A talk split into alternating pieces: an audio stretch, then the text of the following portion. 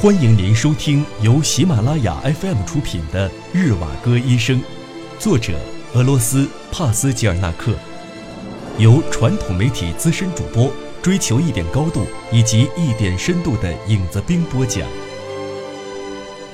第三十九集，八。日瓦戈一家已经上路三天了，但离开莫斯科并没有太远。沿路白雪皑皑。展现出一片冬日的雪景。铁路、旷野、树林和村舍的房顶都覆盖着白色的雪毯。他们非常幸运，家人都没有分开，在车厢前部靠左边的上铺安顿下来，全家坐在一起，旁边开了一扇昏暗的长方形小窗。安东尼亚·亚历山大罗夫娜是第一次乘坐货车。刚上车的时候还在莫斯科，尤里·安德烈耶维奇需要用双手把女人们举着，他们才能爬上车厢。有一扇沉重的活动门在车厢边上。一段时间以后，他们已经习惯了爬上爬下，不用帮忙也能爬到取暖货车里面。起初。安东尼娅·亚历山大罗夫娜看这些车厢，就像看见了牲畜栏，不过多了几个轮子。照他猜想，这么像棚子的东西应该经不起碰撞和震荡，大概很快就会垮掉。但是，一连行进了三天，尽管车厢下面的轮轴像玩具一样叮当作响，但货车经历了无数次转向。拐了无数个弯，晃动着通过无数岔道口，还是行驶的顺顺当当。安东尼亚·亚历山大罗夫娜所担心的事情根本没有发生。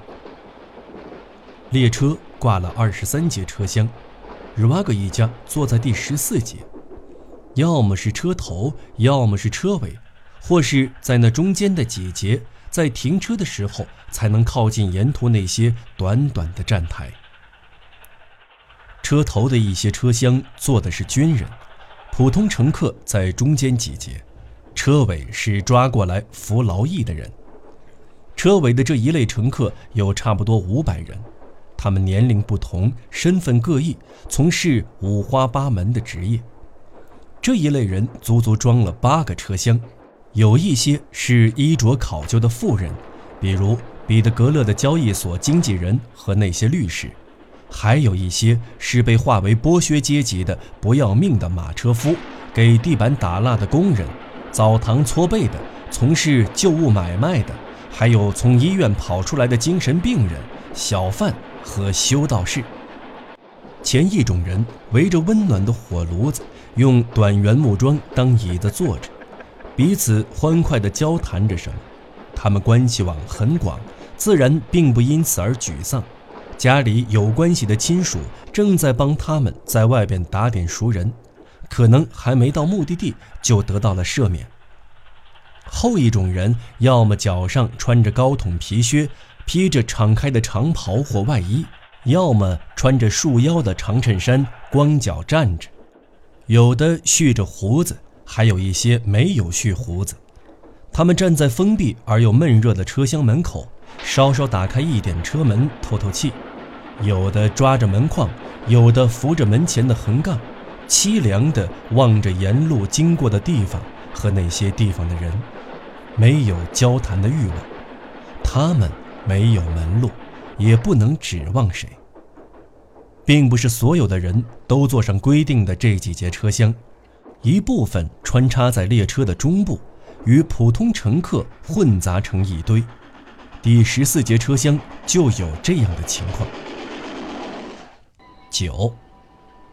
安东尼娅·亚历山大罗夫娜躺在上铺，觉得不太好受，因为上铺离车顶太近，她腰都伸不直，所以每当列车进站的时候，她总是要从上铺把头探出去，从打开的门缝处看看远方出现的停车点，看看有没有值得交换的东西，需不需要离开铺位到外面去。这一次也同样如此，火车开始慢慢减速，将他从睡意中唤醒。岔道很多，取暖货车不停颠簸着，说明到达的是一个大站，停车时间很长。安东尼亚·亚历山大罗夫娜弯着腰坐了起来，揉揉眼睛，整理一下头发，然后把手伸到口袋里，里面装满了东西。他从底下翻出一条绣着几只公鸡、几个年轻小伙、一些曲线和几个车轮的大毛巾。此时，医生也醒过来了。他先从铺位上跳了下来，然后去扶妻子，让她从铺位上下来。在鸣几声笛和飞闪过几次灯光之后，车门打开了。外面车站旁的树木被积雪压弯了腰，挺拔的枝干像是为了迎接列车而捧着面包和盐。车仍在快速行驶时，那些水兵就迫不及待地跳下车，在站台上无人踩过的雪地里留下了鲜明的脚印。他们在其他人没下车前，就跑到车站站房的拐角背面，那儿躲着一些出售违禁食品的商贩。他们往往凭借着山墙的掩护而进行交易。水兵们身着黑色制服，肥大的喇叭裤，戴着无毡帽，飘带迎风飞舞，使他们的脚步显出非常勇猛，像是冲锋的姿态。其他的人不得不为他们让开一条道路，就像看见滑雪或滑冰运动员飞速冲过来一样。车站外面的拐角处，附近一些村子里的农妇兴奋的像是等待算命似的，一个个激动不已，互相遮挡着躲在那儿。他们用缝制好的棉套装上那些准备拿来卖的黄瓜、奶渣、熟牛肉。和黑麦奶渣饼，在寒冷的季节，这样才能保持住东西原有的热气和香味儿。妇女们和年轻姑娘们把头巾扎到袄子下面，一些水兵开的酸溜溜的玩笑，弄得他们脸颊绯红，又急又怕，因为那些反投机倒把和严禁自由交易的行动队，大部分都是由他们这些水兵组成的。农妇们无所适从的情绪一会儿就不见了。列车停稳后，下车的乘客接踵而至，各路人群多了，生意一下子好了起来。安东尼亚·亚历山大罗夫娜把那条大毛巾披在肩上，围着这些做买卖的女人转着圈子，装作要在这里用雪水洗脸的样子。人堆里有几个妇女朝他喊了几次：“喂喂，城里太太，这条毛巾你想换点什么？”安东尼亚·亚历山大罗夫娜和丈夫一同继续朝前走去，并没有理会他们。一个围着黑底红花头巾的女人站在卖东西行列最末端，她看见那条绣花毛巾，眼睛立刻放出了光芒。他环顾四周，确认是安全的，便加快步伐走到安东尼亚·亚历山大罗夫娜的跟前，把盖住的东西打开来，急切地悄声说：“快看看这个，大概不知道是什么吧？想吃吗？好啦，别想太多了，不然待会儿被没收了。我拿半只兔子换你这条毛巾。”他最后这句话，安东尼亚·亚历山大罗夫娜没听太清楚。好像听见他说的是换一条毛巾，于是又问了一次。这女人说的正是他手中那从中间分开、全部用油煎过的半只兔子。他又说了一遍：“用你那条毛巾换这半只兔子，还有什么好考虑的？你觉得这像是狗肉吧？这是兔子呀，我男人打回来的兔子呀。”双方达成了交易，而且都觉得是自己捡了大便宜，对方吃亏了。安东尼亚·亚历山德罗夫娜觉得过意不去，似乎自己没有诚实的交换，愚弄了这个淳朴的农妇。那女人却对这样的交换满意的很，于是匆匆离开了，害怕有什么变数。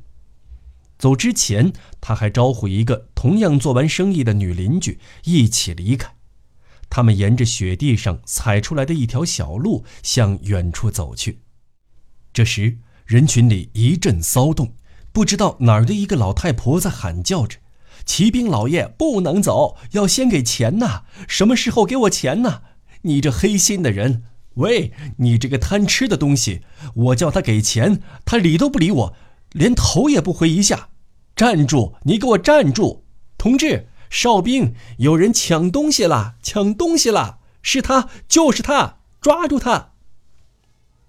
怎么回事？那个没胡子的人还边走边笑的，是那个胳膊上袖子破了的那个？对，就是那个人！哎呀，老爷们，快抓住那个抢东西的人了！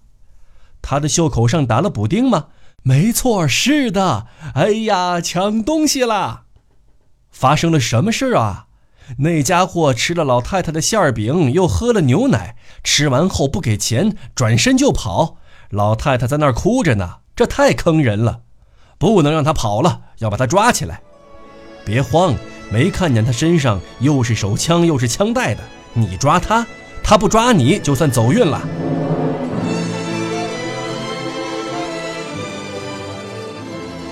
您正在收听的是由喜马拉雅 FM 出品的《日瓦戈医生》。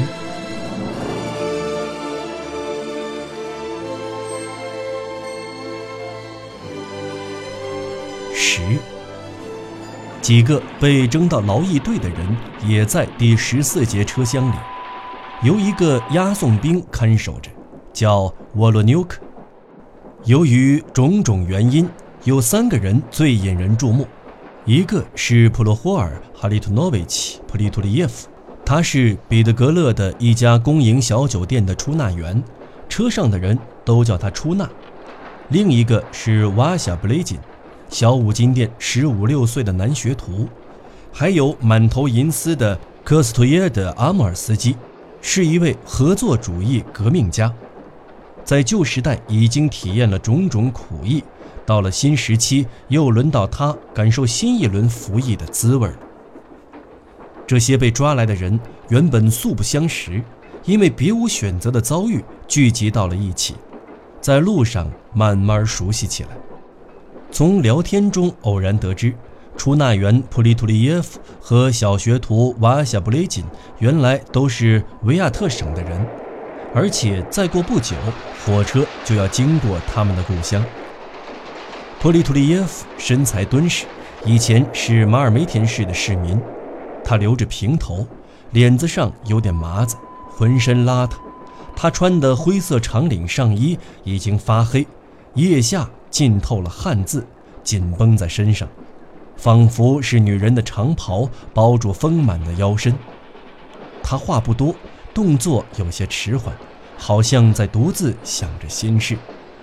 双手上长满了黑斑，他不由自主地挠着已经开始化脓的小油子，最后挠得流了血。一年前的秋天，他正好遇到一次街边的大搜捕，在涅瓦大街和助攻街拐角处，巡逻队要求检查他的证件，从他身上搜到一张第四类的食品供应卡，是发给非劳工的。不过，拿着这张供应卡是领不到任何东西的。就因为这个原因，他被扣留了。街上还有许多因同样理由而被扣留的人。巡逻队就是用这种方法征集来一批人的，将他们聚集在一起，押到了兵营。按照惯例，他们要被发配到沃洛戈达，去阿尔汉克尔斯克战线修建战壕。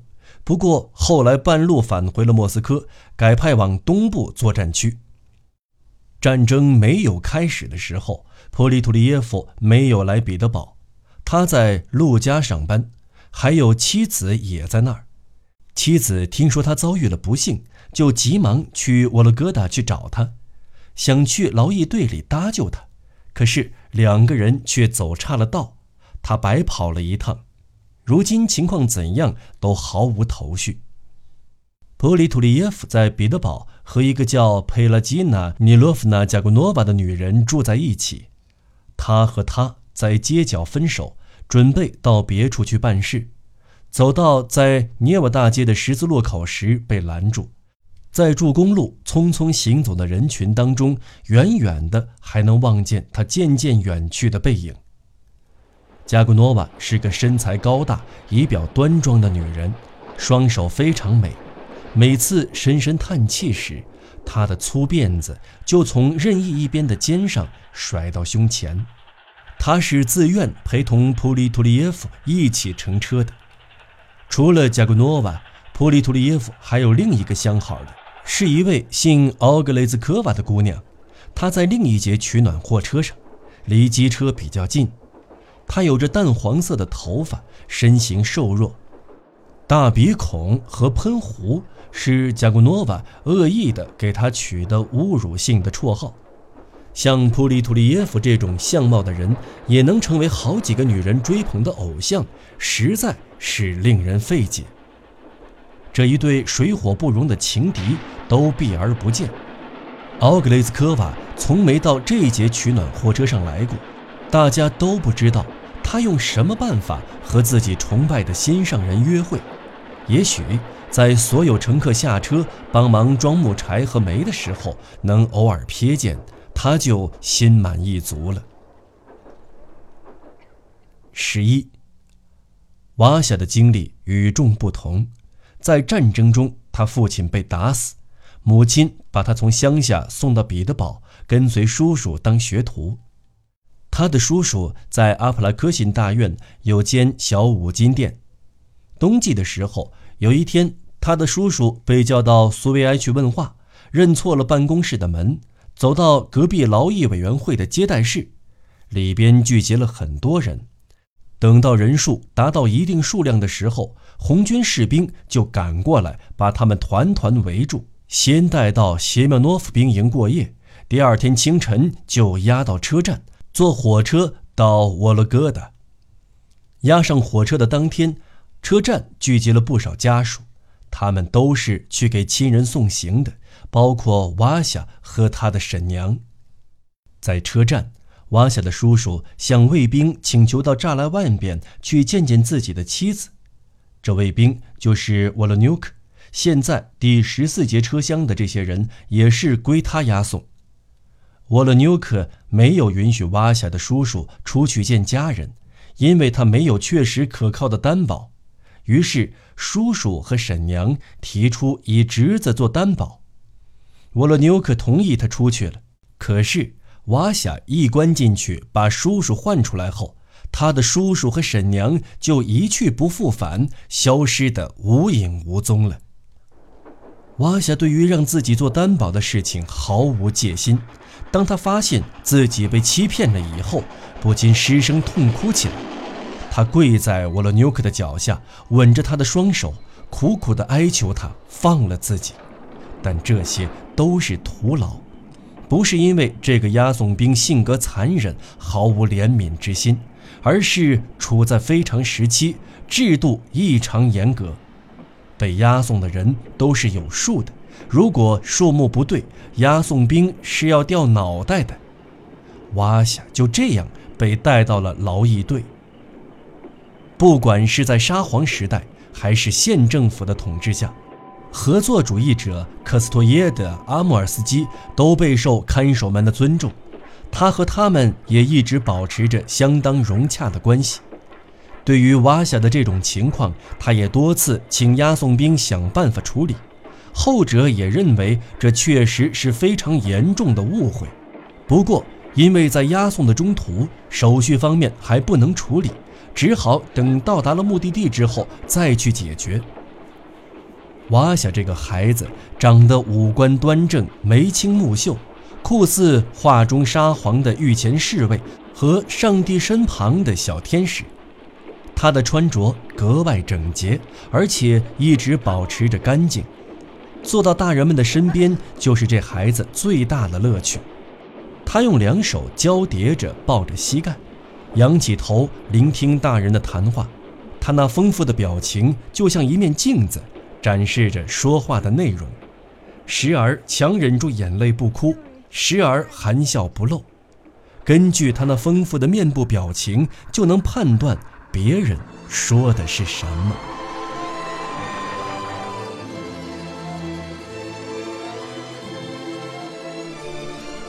听众朋友，本期节目到此播讲完毕，我们下期节目再见。